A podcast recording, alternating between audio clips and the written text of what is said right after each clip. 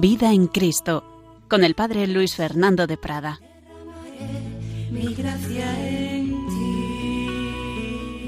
Un cordialísimo saludo. La vida cristiana es vivir en Cristo, dejar que tome, Él tome posesión de todo nuestro ser, que su Espíritu Santo inunde nuestro espíritu, nuestra alma, que así podamos decir como San Pablo, no soy yo quien vive, es Cristo quien vive en mí, pero para eso hay que conocerlo. El conocimiento que lleva al amor, el conocimiento y el amor que llevan al seguimiento y la imitación. Bueno, por eso llevamos un buen número de programas dedicados a acercarnos un poquito siempre en el misterio de quien es persona divina, pero que tiene también naturaleza humana, de acercarnos a Jesucristo, el Hijo de Dios hecho hombre, Hijo del Eterno Padre, de quien ha recibido su naturaleza divina eternamente, Hijo de María Inmaculada, de quien ha recibido la naturaleza humana, siempre claro con la infusión del alma que hace Dios nuestro Señor, y no como dos personas separadas, sino una sola persona, una persona divina, un yo divino de Cristo, pero que tiene operaciones humanas y divinas, porque tiene dos naturalezas. Por eso es un gran misterio al que nunca acabaremos de comprender del todo, nos vamos acercando de puntillas. Y es lo que hemos ido haciendo, por un lado, pues recordando y comentando escenas del Evangelio en que aparecen encuentros de Jesús con diversos personajes y luego ya en los últimos programas viendo, acercándonos un poquito ya a la propia figura de Jesús, a su psicología humana, a su mente, a su interioridad, y ahí estábamos. Pero antes de eso, estamos viendo también y hoy terminamos con ello, si no me equivoco, nombres y títulos de Cristo que aparecen en la Sagrada Escritura y lo hacemos de la mano de quien fue un gran biblista, el padre jesuita Manuel Iglesias, que recopiló, recopilaron una serie de artículos suyos en la obrita, titula, la obrita porque es pequeña, pero de gran categoría, de los nombres de Cristo, de los nombres de Cristo. Así ese título que nos suena a Fray Luis de León, ¿verdad? Bueno, pues hemos ido viendo a lo largo de muchos programas distintos nombres, nombres propios de Jesús, pues claro, Jesús, el yo soy, Señor, pero también nombres simbólicos, metafóricos, pastor, puerta, pan, camino, verdad, vida, resurrección, maestro, luz, rey y nos, bueno, y luego los nombres que aparecen en el Apocalipsis, que es lo último que vimos, pero nos quedaba por ver uno de los símbolos que Jesús usa para hablar de sí mismo, la vid, la vid. Yo soy la vid, vosotros los sarmientos. Así que vamos a de nuevo a resumir lo que escribía el padre Manuel Iglesias sobre este título de la vid y luego ya iremos a, esa figura divino-humana de Jesús, la vid. Y antes de comentar eh, ese pasaje del capítulo 15 de San Juan en que Jesús se llama a sí mismo vid, el Padre Iglesias nos recuerda algunos datos sobre la vid en la Biblia, en el Antiguo Testamento, en el pueblo de Israel. Realmente, muchos siglos antes de Cristo, la gente de Oriente Próximo y en general de la cuenca del Mediterráneo sabía muy bien lo que era una vid, la vid y sus consecuencias, el vino, el vinagre, las uvas pasas y a veces, por desgracia, la embriaguez. Aparece bastante la vid en la Biblia. Hay una fábula, por ejemplo, muy, muy antigua, que aparece en el libro de los jueces, capítulo 9, del 8 al 13. Ahí aparece que una vez fueron los árboles a elegirse un rey. El olivo dijo que no, que no, que él no quería, la higuera que tampoco. Entonces fueron a la vid. Ven a ser nuestro rey. Y dijo la bici, voy a dejar mi mosto, que alegra a dioses y hombres, para ir a mecerme sobre los árboles. Total, que no, que dijo que no. Bueno, pues ahí aparece la vid y aparece en otros lugares. El fruto de la vid servía para el culto, para las libaciones, que eran las libaciones, sacrificios de líquidos, sacrificios se ofrecían al Señor no de un animal, sino con líquidos. Y claro, a fin de cuentas el vino es la sangre de las uvas como aparece en algunos textos del Antiguo Testamento. También en otras religiones se derramaba vino sobre las tumbas como garantía de inmortalidad. La vid fue siempre una planta, dice el Padre Iglesias, familiar y pacífica. En épocas tranquilas, poder disfrutar de una vida casera, estable, se formulaba con estas palabras. Vivieron en paz, cada uno bajo su parra y su higuera. Así aparece en Primero de Reyes 5.5 y en otros textos algo parecido. Todo esto lo sabían los discípulos de Jesús y sabían más, por ejemplo, que una cepa de vid hay que cuidarla con mimo, pero aún así puede producir uvas agraces, recordemos Isaías 5:14, y que un viñedo puede ocasionar crímenes y robos. Miremos Primera de Reyes 21 del 1 al 16, y que hay que pedir a Yahvé, como el Salmo 80, la restauración de Israel. Recordemos lo que dice este salmo que rezamos en la liturgia de las horas. Dios de los ejércitos, vuélvete, ven a visitar tu viña, la cepa que tu diestra plantó y que tú hiciste vigorosa. Así que los apóstoles, pues, conocían esto de la vid, ¿verdad? No parece por ello que a los apóstoles les resultaran demasiado llamativas las parábolas en que Jesús menciona la viña y sus labores. ¿Qué parábolas son estas? Pues recordemos que en San Mateo aparecen tres en los capítulos 20 y 21. El amo que paga a los viñadores, id también vosotros a mi viña. El padre que tiene dos hijos, que les manda ir a la viña, uno dice que sí, y luego no va, otro dice que no, y luego va. Eh, la anterior parábola es el capítulo 20, está en el 21 y también en el 21, una mucho peor, los viñadores homicidas, madre mía, que Ahí aparecen que esos homicidas son mm, las autoridades religiosas de, Israel que iban a matar a Jesús. Jesús obviamente no era experto en vinos, pero era y es el mejor especialista en la alabanza al Padre por el don de la creación. Y sin duda que disfrutaría al ver la hermosura de las cepas, en las ondulaciones de las colinas, en hileras de perfecta formación militar con las uvas doradas como miel, canicas de oro fundido, bien de color rojo morado en filas de nazarenos. Bueno, bellas expresiones con las que el padre Manuel Iglesias hablaba también metafóricamente sobre el ver la naturaleza y el ver las vides en ella. ¿Y qué le sugeriría a Jesús una cepa de vid? Bueno, pues sabemos que habló de ello en el jueves santo, en el primer jueves santo en el que instituyó la Eucaristía, en aquella cena santísima que diría San Juan de la Cruz, recrea y enamora.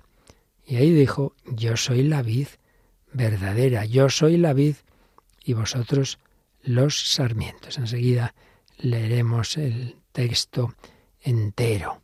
Sí, ahí Jesús habla de la vid y de la relación de nosotros con él con esa imagen. Obviamente habla con un lenguaje simbólico, no se atribuye a sí mismo un nombre personal, Vid no es nombre personal, está claro. Y tampoco podemos decir que sea un título honorífico. No es como cuando veíamos los títulos de maestro o de rey. Entonces, ¿qué es? Bueno, pues estamos en el terreno de las metáforas, de las comparaciones, de los símbolos, que dicen algo verdadero, pero que tampoco hay que interpretar punto por punto ya la letra. Podríamos decir, podríamos traducir digamos, al sentido esa frase de Jesús de esta manera. Yo soy como una cepa de vid y vosotros como los sarmientos. Bueno, pues vamos a, a leer ya ese capítulo 15, vamos, los primeros versículos que son los que hablan de esta comparación, de esta metáfora de Jesús. Capítulo 15 de San Juan, estamos en la última cena esos discursos de despedida de Jesús, esa conversación, digamos, de sobremesa, y ahí dice Jesús, yo soy la verdadera vid, y mi Padre es el labrador. A todo sarmiento que no da fruto en mí, lo arranca, y a todo el que da fruto, lo poda para que dé más fruto. Vosotros ya estáis limpios por la palabra que os he hablado. Permaneced en mí y yo en vosotros. Como el sarmiento no puede dar fruto por sí si no permanece en la vid, así tampoco vosotros si no permanecéis en mí. Yo soy la vid, vosotros los sarmientos.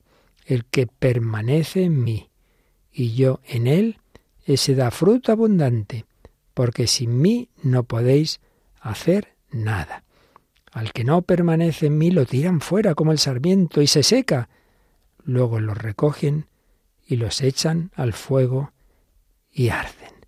Si permanecéis en mí y mis palabras permanecen en vosotros, pedid lo que deseáis y se realizará. Con esto recibe gloria mi Padre, con que deis fruto abundante. Así seréis discípulos míos. Hemos leído los versículos 1 al 8 de este capítulo 15 de San Juan en la traducción oficial de la Conferencia Episcopal Española. Yo soy la vid, vosotros los sarmientos. Pues vamos a ver ahora, como comentaba el padre Manuel Iglesias, este texto, sin entrar en esas discusiones de los eruditos de la Biblia. Bueno, esto fue exactamente en la cena, fue, fue antes, fue después, bueno, da igual.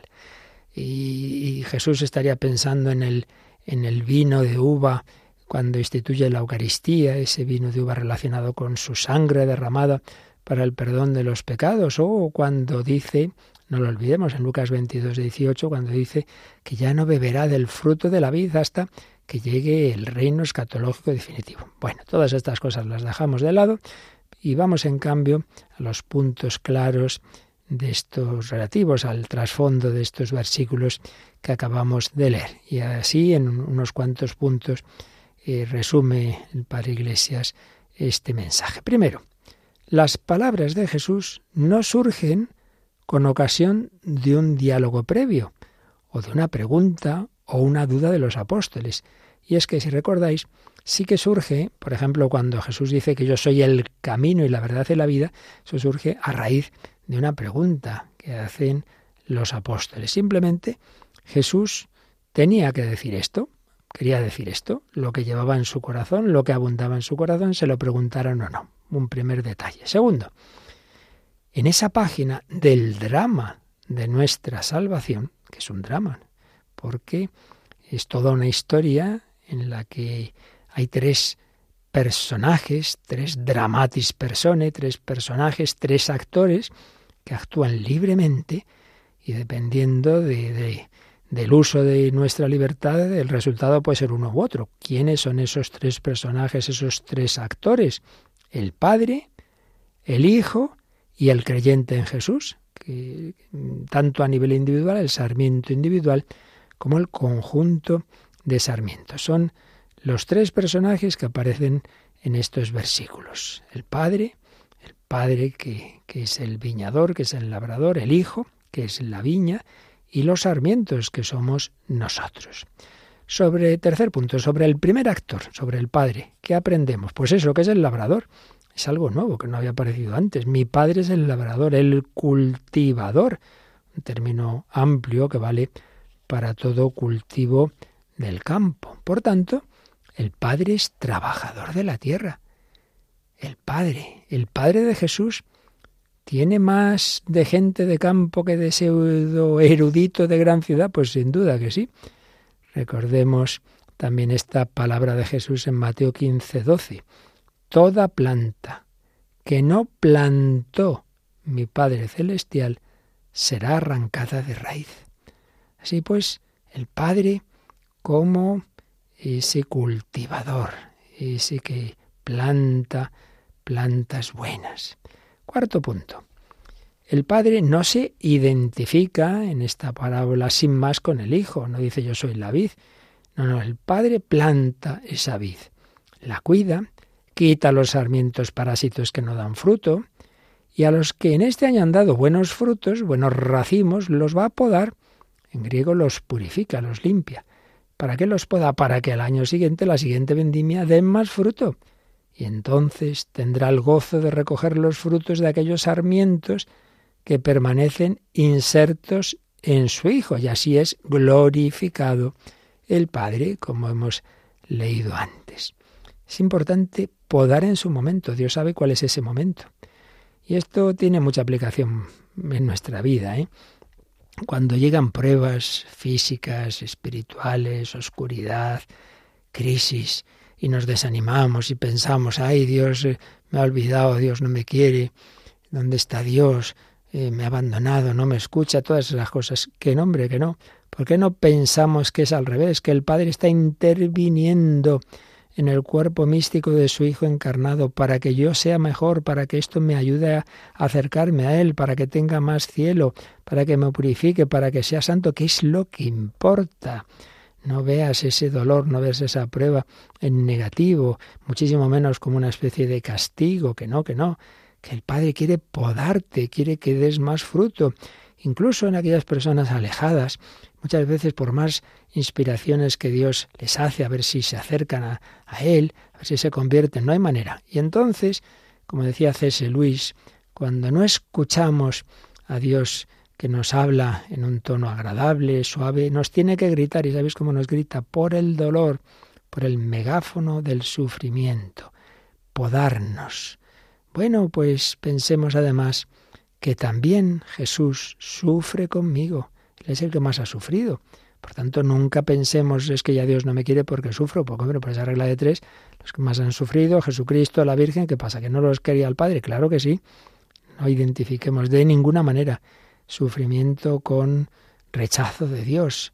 El Hijo ha sufrido, pero con un sentido positivo de que fuera camino de redención y nosotros uniéndonos a la cruz de Cristo nos purificamos y también colaboramos a la redención del mundo. No estoy solo.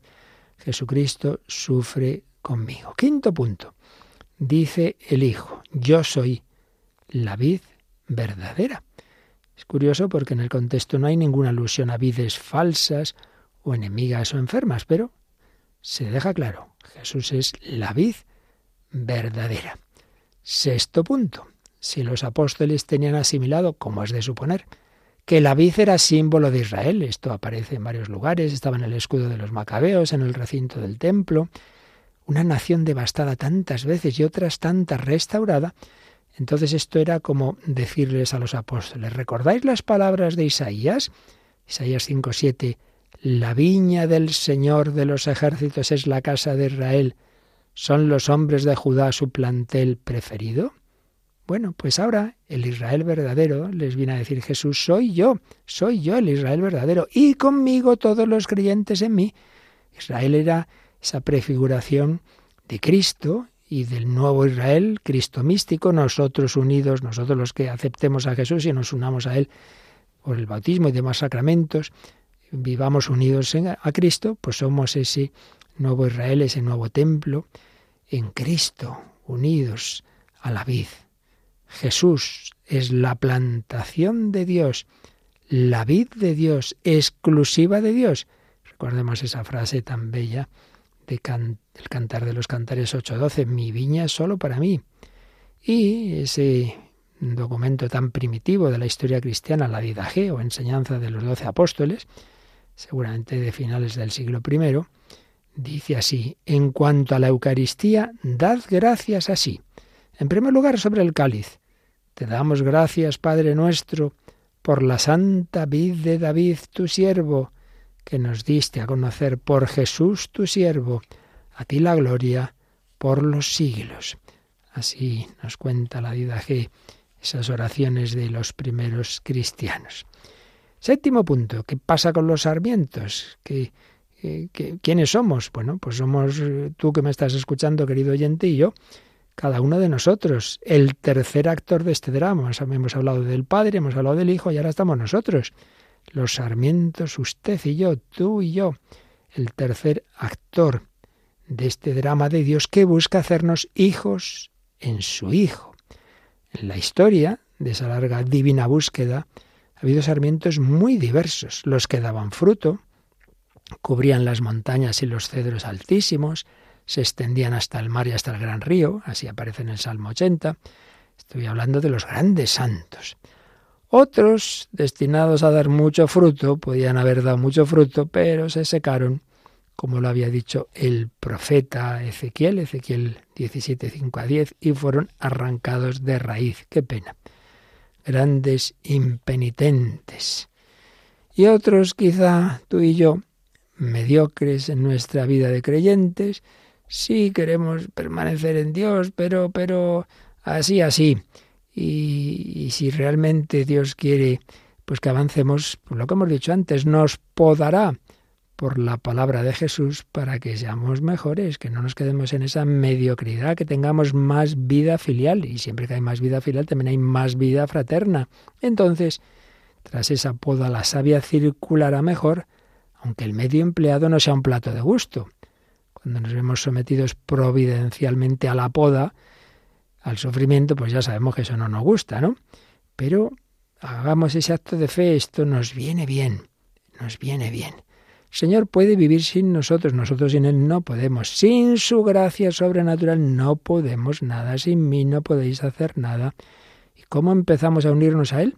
En nuestro bautismo. Entonces, una rama tierna pero silvestre, tú y yo, fue injertada en la vida con mayúscula, empezó a vivir por Cristo, con Él y en Él. Ya lo decía San Pablo en Romanos 6, 5 a 6. Por el bautismo hemos sido injertados en la muerte de Cristo y en su vida de resucitado. Aunque luego San Pablo, para hablar de esta unión del cristiano con Cristo, normalmente va a usar, como sabemos, la imagen de un cuerpo vivo, el cuerpo místico, decimos nosotros, de Cristo, lo que en San Juan es la vid y los sarmientos, en San Pablo es ese cuerpo. Bueno, vamos a quedarnos un momento pidiendo al divino viñador que nos ayude a, a responder a su llamada, a dejarnos hacer y deshacer, que nos ayude a cada vez estar más unidos con Cristo y así daremos fruto y fruto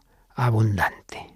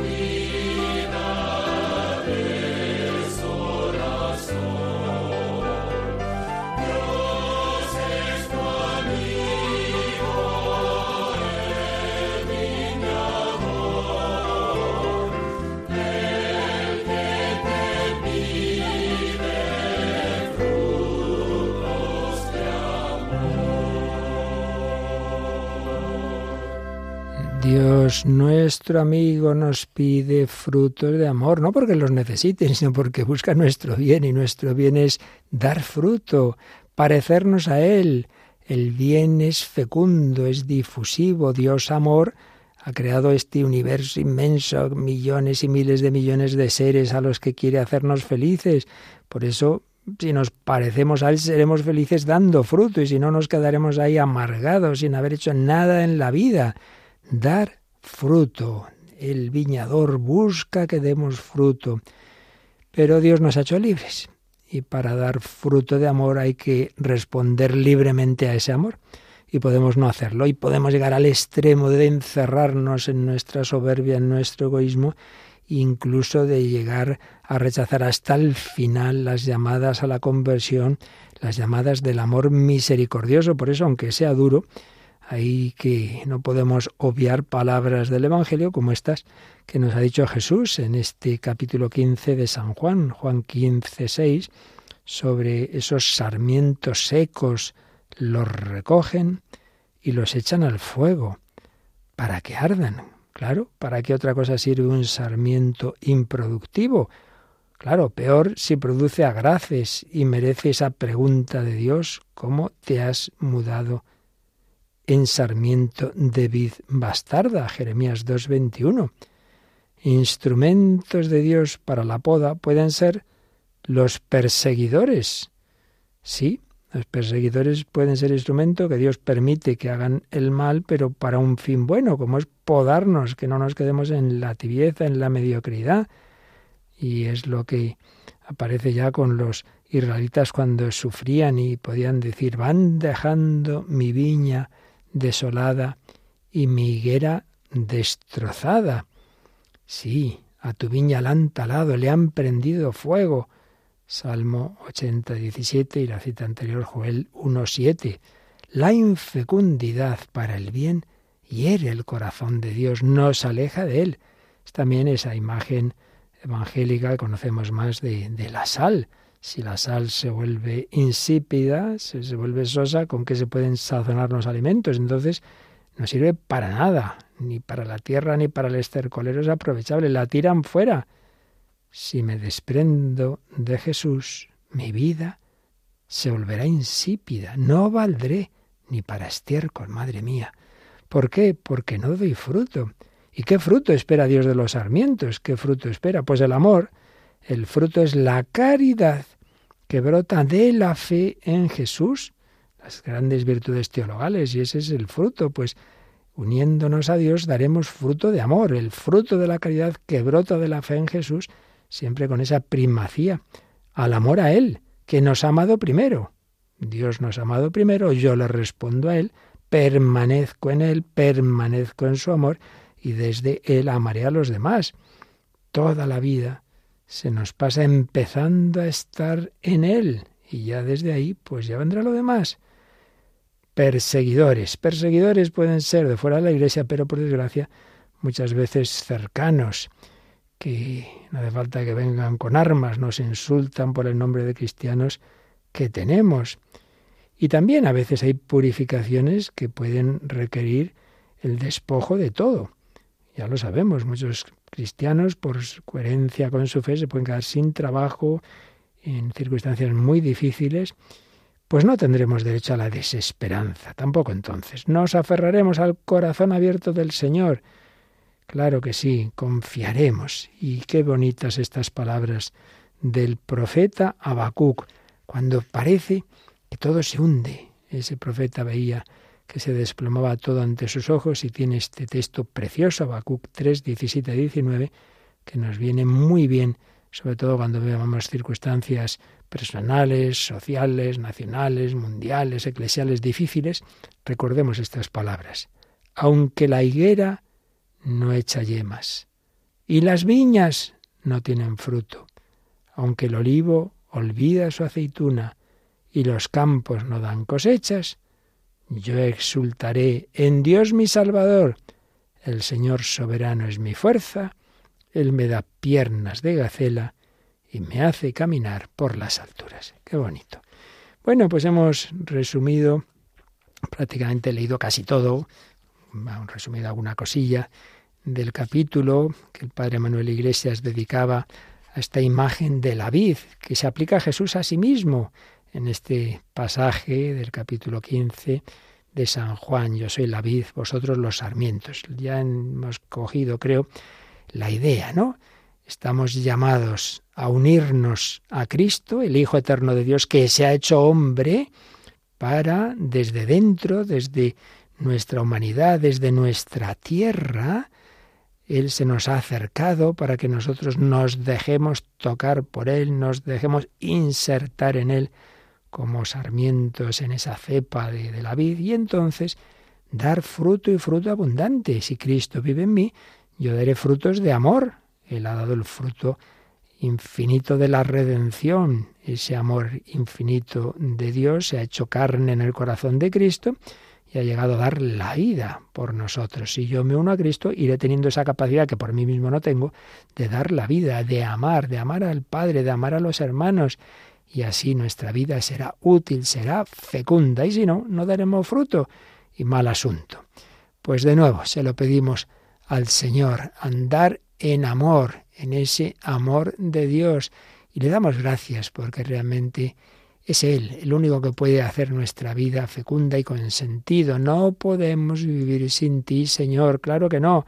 Te pedimos que cada vez nos dejemos incorporar más a ti y vivir nuestra vida contigo para bien de nuestros hermanos.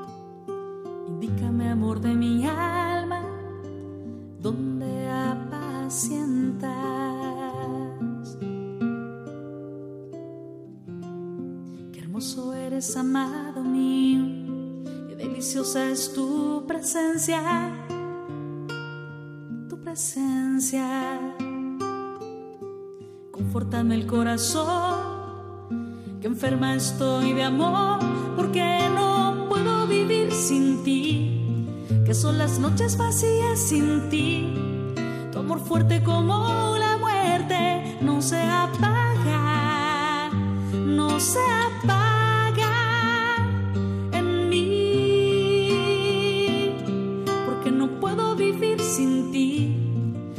las noches vacías sin ti.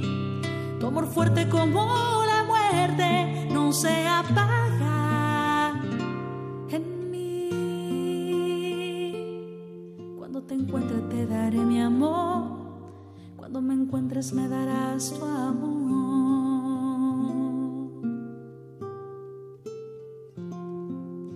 mis noches he buscado al amor de mi alma amor de mi alma. Cuando lo encuentre no le soltaré, cuando lo encuentre no le soltaré.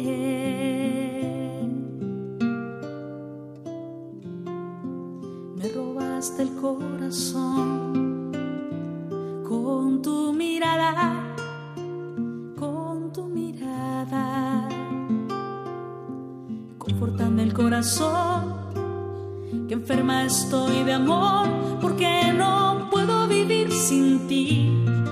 son las noches vacías sin ti,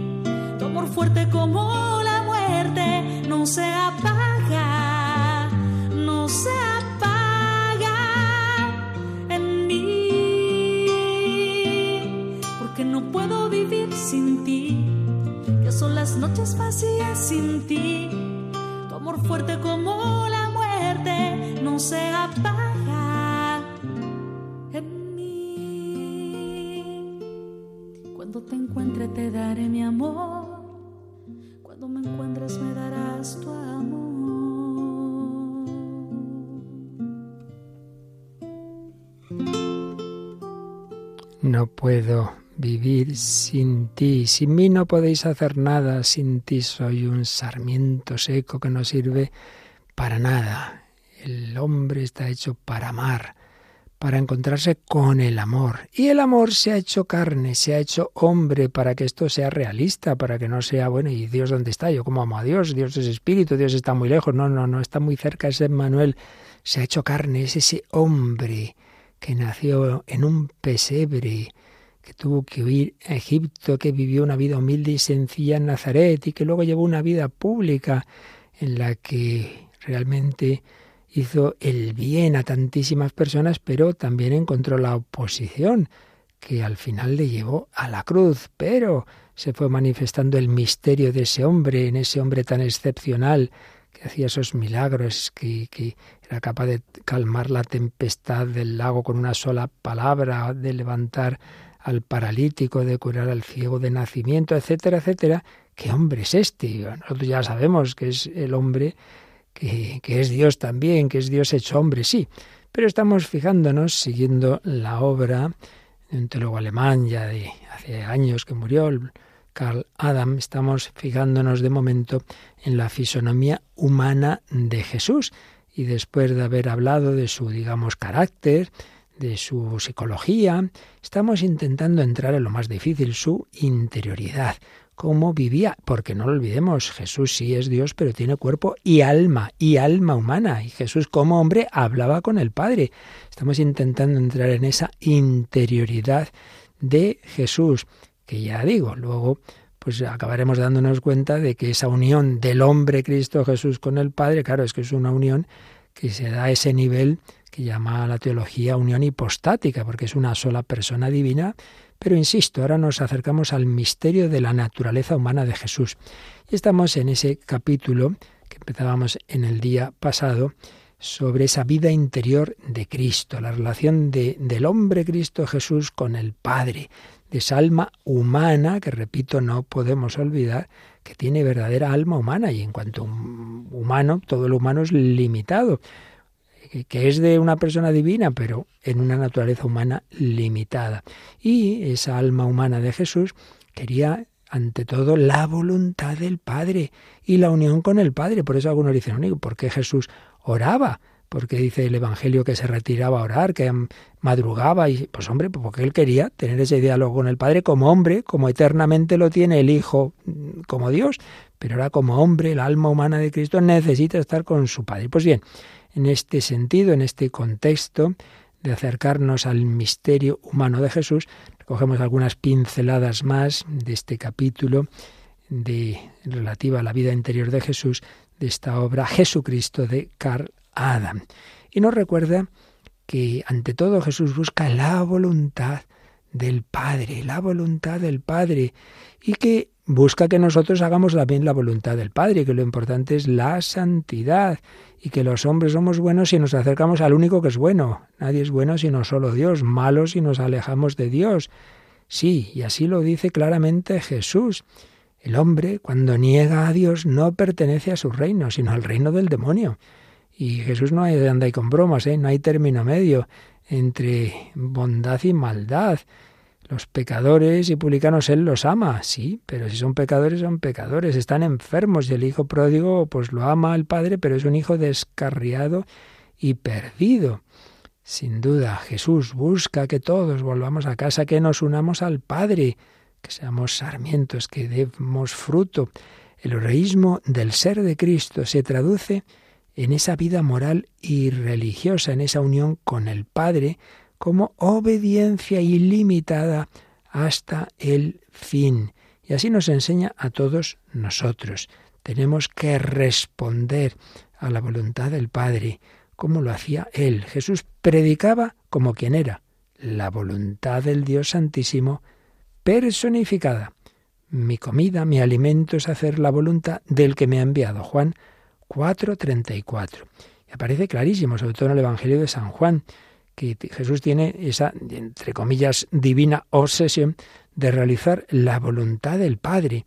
Siempre, con su palabra y con sus actos, derrama la buena semilla de las palabras de Dios, aunque caiga en terreno pedregoso, para que aprendamos a hacer la voluntad del Padre también, en todo momento, también cuando reposa del cansancio del camino al lado del pozo de secar, da a la samaritana el agua de la vida.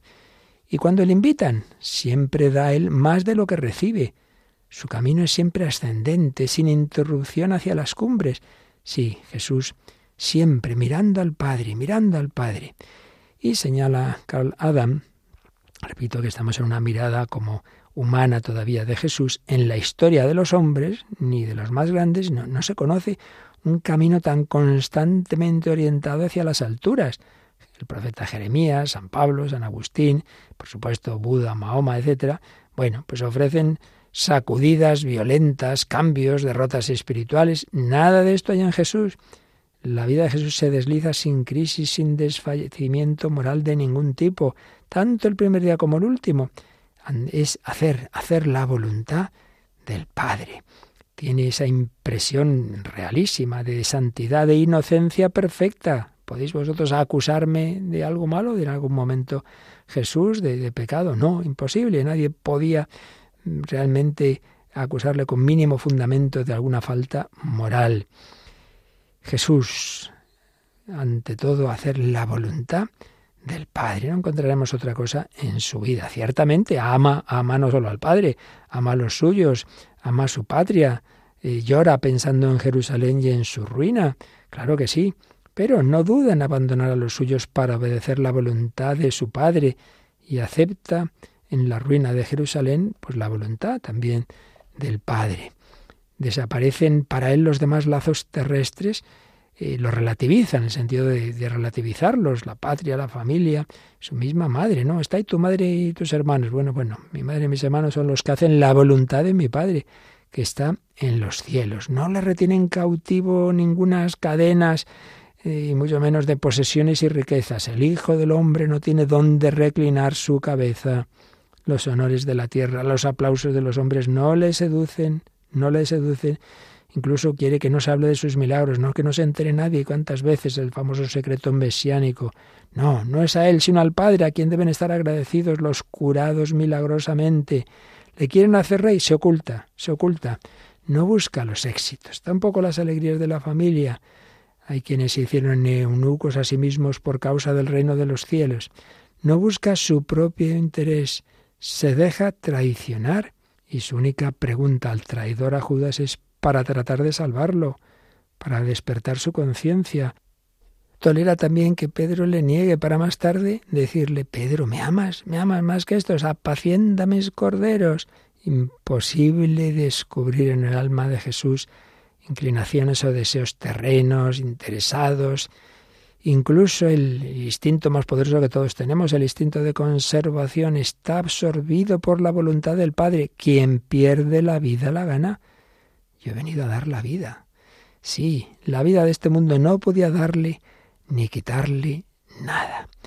Realmente es una impresión de santidad del Cordero Inocente. Con razón, en la primera carta de Pedro, una de Pedro 1.19, se llama Cordero sin defecto ni mancha y en la carta a los hebreos, sumo sacerdote, santo, inocente, sin mancha, apartado de los pecadores y más alto que los cielos. Hebreos 7, 26. La santidad de Jesús, dominado totalmente por la gloria de Dios, por hacer la voluntad del Padre. Su vida más íntima es esa cercanía con el Padre, en esas tiernas relaciones su alma es feliz y bienaventurada en ese diálogo con el Padre. Él intuye y vive al Padre como infinitamente bueno, como la omnipotencia plena de amor, como la santidad amorosa. Y brotan aquí del corazón de Jesús fuentes maravillosas, fuentes que es verdad que ya el Antiguo Testamento anticipaba ese amor del Dios bueno y misericordioso. Israel le llamaba Padre así a nivel comunitario, pero no eran el centro y el corazón de la vida religiosa. En cambio, Jesús nos va a enseñar el Padre nuestro nos va a enseñar esa actitud en la que el centro es Dios como Padre, no simplemente como el Señor, como el Creador, Padre nuestro que estás en el cielo. Padre, una palabra que basta para infundir una luz brillante y cálida a las relaciones de los hombres con Dios. Él era y es el Hijo y nos enseña a vivir una relación con el Padre como hijos, hijos adoptivos, pero hijos, hijos en el Hijo. Sí, Padre. Y esta relación disipa los sombríos matices del temor pagano a los demonios o de una fe interesada, fría, tenaz. Ciertamente, eh, en medio de esa presencia y cercanía de Dios sigue presente el mal, el mal, la enfermedad, el pecado, todo eso está ahí, Jesús no lo, no lo quita, pero como Dios todopoderoso y santo es al mismo tiempo bueno y también Padre, no deja encenagado en la culpa al hombre, sino que en cuanto éste se recoge interiormente y dice como en la parábola del Hijo pródigo, Padre, pecado contra el cielo y contra ti, el Padre se inclina hacia su Hijo, lo abraza, lo reviste con el vestido de fiesta. Cuando el hombre se golpea el pecho, como el publicano de la parábola en el rincón del templo, o llora sus pecados, como aquella mujer que estaba a los pies de Jesús en Lucas 7, el Padre está muy cerca de él con su perdón paternal. Así nos lo revela Jesús, ese amor del Padre, Dios que es amor, está al principio y al fin de todo lo que existe. El pájaro posado en el tejado, el lirio de los campos, de los que habla Jesús en sus eh, discursos, están comprendidos en ese amor. Pero con mucha más razón lo está el hombre, que puede llamar a Dios Padre, Papá. La bondad paterna precede a toda acción humana. Es la gracia que llaman los teólogos la gracia previniente. O dicho más sencillamente, lo que nos dirá la primera carta de San Juan, Dios nos amó primero.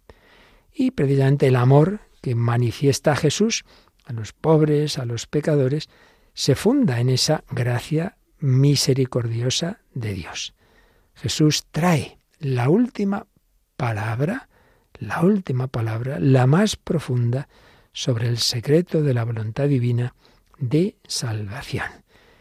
Y cómo Jesús, cuando llega esa voluntad del Padre a pedirle su sacrificio, cómo se confía, se abandona en los brazos paternales del Padre.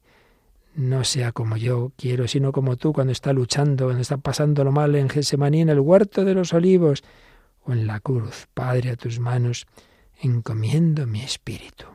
Es lo que vemos en el alma humana de Jesús, ese querer hacer la voluntad del Padre y esa confianza absoluta en Él, que le lleva a su alegría, a la alegría de vivir, a la seguridad, a la confianza.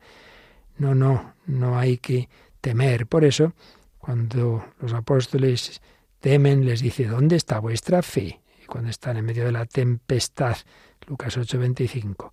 O le dice a Jairo, cuando le dicen que ha muerto su hija, no temas solamente, ten fe, no temas.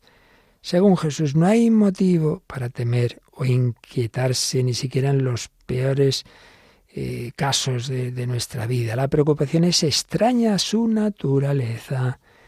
Hay que confiar y no es por un falso optimismo o buenismo. ¿eh? He aquí que yo os envío como ovejas en medio de lobos, ya lo sabe muy bien Jesús, pero la confianza en el Padre es más fuerte que cualquier peligro.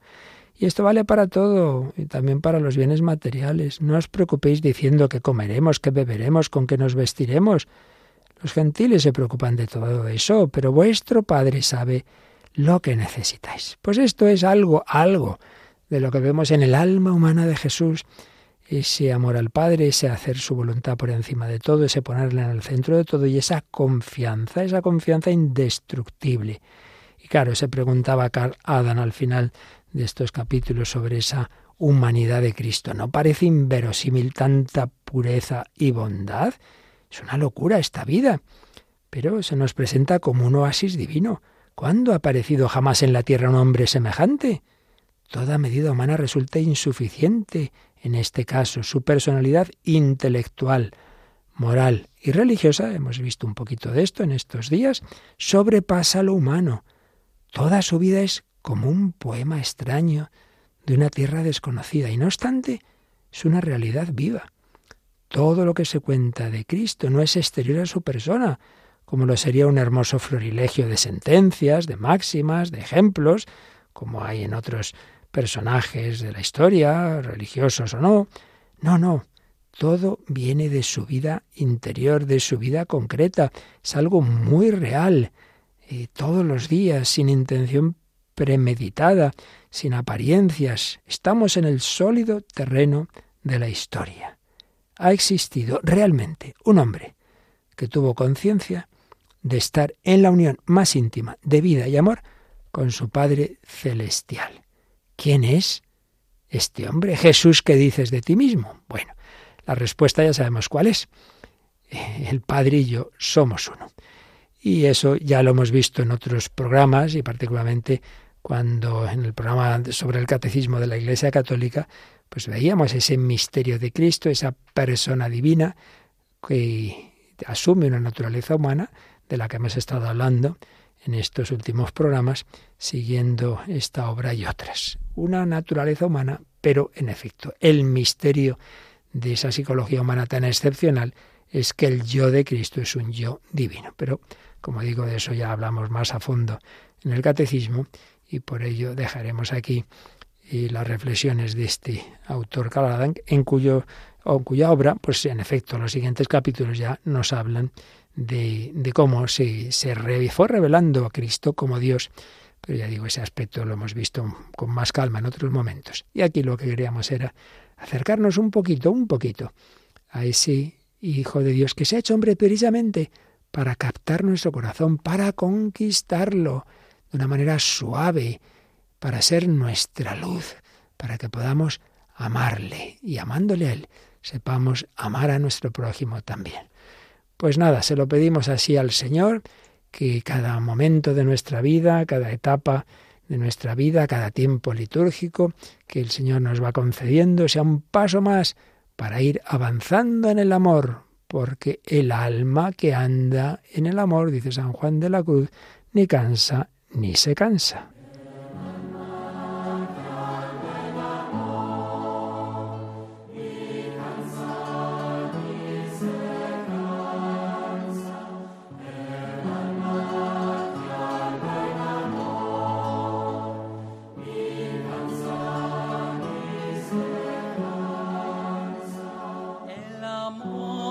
not the